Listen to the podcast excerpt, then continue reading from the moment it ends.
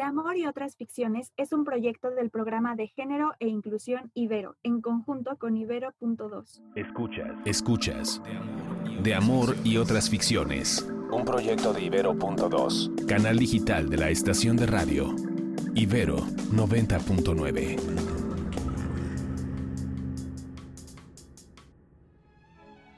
¿Qué tal? Soy Noemí. Yo soy Paola y hoy hablaremos sobre el amor romántico y la pornografía.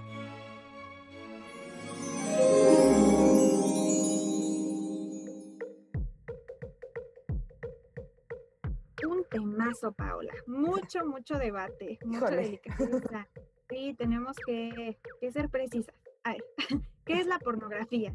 ¿Hay más de un modo de hacer pornografía? ¿Qué vemos cuando vemos pornografía? ¿Qué buscamos y qué encontramos realmente? Pues te cuento, Noemi. Estuve leyendo un artículo de la BBC sobre el, el origen y los efectos de la pornografía y pues resulta ser que este todo tiene añísimos. o sea, desde Pompeya se encontraron frescos y esculturas que eran sexualmente explícitas y por supuesto que lo que nos toca a nosotros más allá de esculturas y frescos son las fotografías y con la llegada del internet se exponenció el consumo de la pornografía porque ya no necesitas ir a comprar una revista y pasar como por la pena de, ay, señor, ¿me pasa la revista? Sino que está en la comodidad de nuestras casas. Cuando pienso en la pornografía comercial, tú sabes, la clásica, la que está de manera inmediata en Internet, esta que mencionas, pienso sin duda en la cultura de la violación.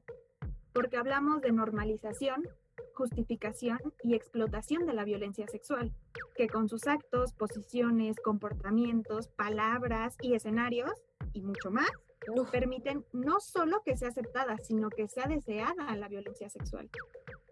híjole, que sí, y, y- porque si a mí me dijeras que la pornografía es creada por un grupo diverso de personas que están viendo por el placer de todos, pues sería una cosa completamente distinta, pero sabemos y nos queda muy claro que el problema no es como tal que veamos gente cogiendo en una pantalla, sino cómo están planteadas estas fantasías, desde dónde ellas y a quiénes van dirigidas. Claro, este porno particular que estamos eh, refiriendo educa para violar y en ello queda la representación de los cuerpos de las mujeres. En este porno, las mujeres somos objetos superdotados al servicio del placer masculino. Vemos una expresión y enseñanza de la violencia sexual. Y es como si absolutamente todas las mujeres tuviéramos cinturas diminutas y senos enormes, que de nuevo, chance lo estoy repitiendo mucho, por supuesto que no tiene nada de malo, pero el problema es plantearlo como el único, el único cuerpo bonito, ¿no? El cuerpo hegemónico. Pero porque también, a ver, también mi cuerpo es bonito y también merece representación. Y no se trata de qué es lo que hay más, sino que las bases estén cubiertas, que todos los cuerpos son dignos de placer y que yo no necesito tener un 90, 60, 90 para poder disfrutar de mi sexualidad. Cuando analistas echan clavados en los sitios más populares de pornografía, arrojan en sus resultados que ocupa una estima alta en esta corriente de la violación. Es el conocimiento actual que incluso los actos atroces de violación tumultuaria y feminicidio han sido representados en los sitios de pornografía para el consumo masculino. Incluso las denuncias con mayor eco del Me fueron recreadas en esos contenidos. Es que, a ver, se hacen la paja con nuestro dolor, Paola, con vejaciones a nosotras y nuestros derechos. Eso es inaceptable, es repudiable. Y por supuesto que con to- todo esto se pone en duda el, el consentimiento, ¿no? Porque tal vez en algunos casos sí lo hay para la realización de estas escenas, pero a ver, hay que preguntarnos, ¿realmente es así con todas? Porque si no, no existirían la cantidad de testimonios de actrices porno que existen. También, al conversar sobre la industria grande de pornografía, la más común, se me viene a la mente como una industria perversa de explotación de las mujeres, de mujeres en su mayoría jóvenes, que han sido forzadas o por trata o por necesidad económica. Hablamos entonces de una gran mayoría de mujeres precarizadas, que han hecho de la genitalidad de su cuerpo su capital económico. ¿Por qué? Porque el sistema así lo obliga. En este sentido, criticamos a una pornografía. No significa tampoco que toda sea así, no, no lo sé de cierto, ¿verdad? En la que no hallamos libertad de las mujeres en primera instancia, de las actrices. Estamos determinando la necesidad urgente de crear organismos especializados en los que las trabajadoras del campo sexual tengan derechos sí o sí. No porque esto pretenda decir que es el culmen de un ideal, tampoco que no, pero a pesar de ello se requiere reconocimiento de sus demandas y garantía de sus derechos. Ahorita retomando un poquito lo que mencionabas de, las actrices, justo ahora se me viene a la cabeza el ejemplo de Mia Khalifa, que es una actriz eh, porno que, que ha sido muy famosa, pero yo no sabía, y esto lo supe hace relativamente poco, hace no más de un mes, que esta chava realmente su carrera como actriz porno son unos cuantos meses cuando ella tenía 21 años y son unos cuantos meses en una industria porque por supuesto entró como en un contexto de mucha necesidad económica y, eh, en un no sé qué hacer con mi vida, no sé qué hacer en este momento, que se ve envuelta en, en la industria de la pornografía. Y son unos poquititos meses que la siguen persiguiendo hoy por hoy cuando su vida dio un vuelco. Y, el problema no es que haya hecho pornografía, porque eso no la vuelve ni más ni menos respetable, pero es el hecho de que se no estaba en este lado de la pornografía del cual hablaremos en un momento, sino que estaba justo en este lado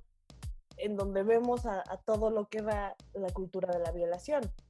Y también, ojalá pudiéramos tener industrias donde vemos cuerpos diversificados, prácticas que no solo sean para el placer masculino, sino que también nosotros estemos presentes cuando se plantea este contenido. Y es que es durísimo, Paula. Pienso en los testimonios de tantas actrices, no solo de pornografía, que alzan la voz y denuncian que en escenas eróticas o sexuales fueron violadas. De verdad es de terror, Paula en esta industria hecha por hombres, igual surge que los modelos de representar el placer femenino son patéticos, son irreales. Vemos que las tácticas, si es que podemos llamarlas así, para las mujeres dependen únicamente del falo, cuando no, del dolor. Esto va complementando un modelo de relación sexual en donde el hombre ha de ser brusco, agresivo y egoísta. Exacto, y es que la pornografía, en su gran mayoría, suele estar planteada desde el mundo heteronormado.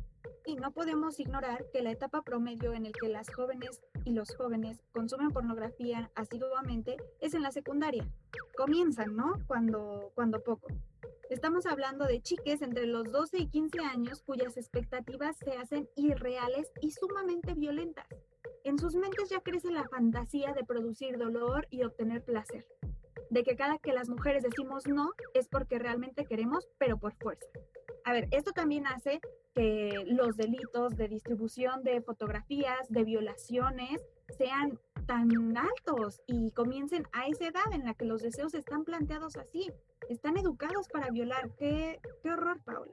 Ay, claro, y tampoco ayuda que desde pequeños, a la gran mayoría, se nos enseña este, este pedo de cuando una mujer dice que no solo se está haciendo la difícil porque en realidad se quiere. O sea, eso junto con una pornografía tan violenta solo es como un pequeño borrador de los problemas que existen en el amor romántico. Uno de tantos, uno de tantos, pero uno muy importante. Ahora, también vemos que hay una corriente creciente de la pornografía que pretende ser otra, ser feminista, así se ha autonombrado. La porno feminista reconoce la explotación y misoginia de la industria, pero afirman que no les es intrínseca ni exclusiva. O sea, no es nomás el porno, ¿no? es el patriarcado. El porno no es la causa, el porno es el síntoma. Yo dándome una vuelta por, por internet, me puse a buscar como justo qué era esto de, del porno feminista, como para darles unos cuantos ejemplos. Y me topé una vez más con un artículo de Malvestida, porque pues Malvestida es mi Biblia. y justo es un artículo fantástico que se llama ¿Dónde ver pornografía feminista? Y nos menciona varios sitios, ¿no? Tenemos los Cinema, otro que se llama Pink and White, Joy Bear, Frolic Me, Lustery. Entonces, vaya, no es que no hay opciones. Por supuesto que hay opciones de, de un consumo ético de pornografía también tenemos aquí en México a una chava que se me hace fantástico lo que está haciendo, se llama Alicia Delicia y justo también acaba de, inaugurar su propia página de porno educativo. Entonces, están todas estas iniciativas que, que, además están volviéndose, por suerte, cada vez más, más importantes, más famosas, más consumidas por la gente. Porque a lo que siempre nos vamos a empujar nosotras es al consumo ético. No es el hecho de que no puedes ver pornografía. Vaya, si tu placer sale de la pornografía está bien, pero ¿por qué no que este consumo sea ético? Yo ahí daría un vuelco y preguntar cuál es la necesidad de consumo, de qué tipo de consumo, ¿no? Es muy difícil porque creemos que a todo debemos tener acceso, que todas las cosas que se venden son legítimamente vendibles. A ver, ¿realmente son vendibles nuestros cuerpos? Un sistema que ha precarizado nuestra vida nos lleva a la desesperación económica y entonces por eso nuestros cuerpos son legítimamente rentables. Hay que darle muchas vueltas, muchas preguntas a esto, porque no, no, es cualquier cosa, no porque haya existido siempre es legítimo. ¿no? La tirada de la porno feminista es nombrar, expresar y motivar el deseo femenino. Ese deseo que no ha sido pensado en el resto del porno, que ha sido invisibilizado y sometido en el porno popular. Otro de sus pilares fundamentales es que debe haber consentimiento sí o sí. No hay otra opción porque lo contrario es violación. También que sea un trabajo justo, con sueldo, prestaciones y legalidad, que no orille a ningún tipo de maltrato por la clandestinidad. Ojo, de igual forma, el sometimiento no tiene lugar acá. Quiere ser un espacio para mujeres que consumen porno y para actrices y actores que eligen esa corriente. Claro, y es que además, por supuesto que existen un montón de distintas prácticas sexuales. Y aquí el tema, eh, como siempre mencionamos, no es el hecho de que se hagan estas prácticas por más agresivas que pueden ser, sino el hecho de que haya comunicación, que haya consentimiento, porque no es cierto, la pornografía no te muestra todo este lado hiperreal de, de, de tener relaciones sexuales con alguien.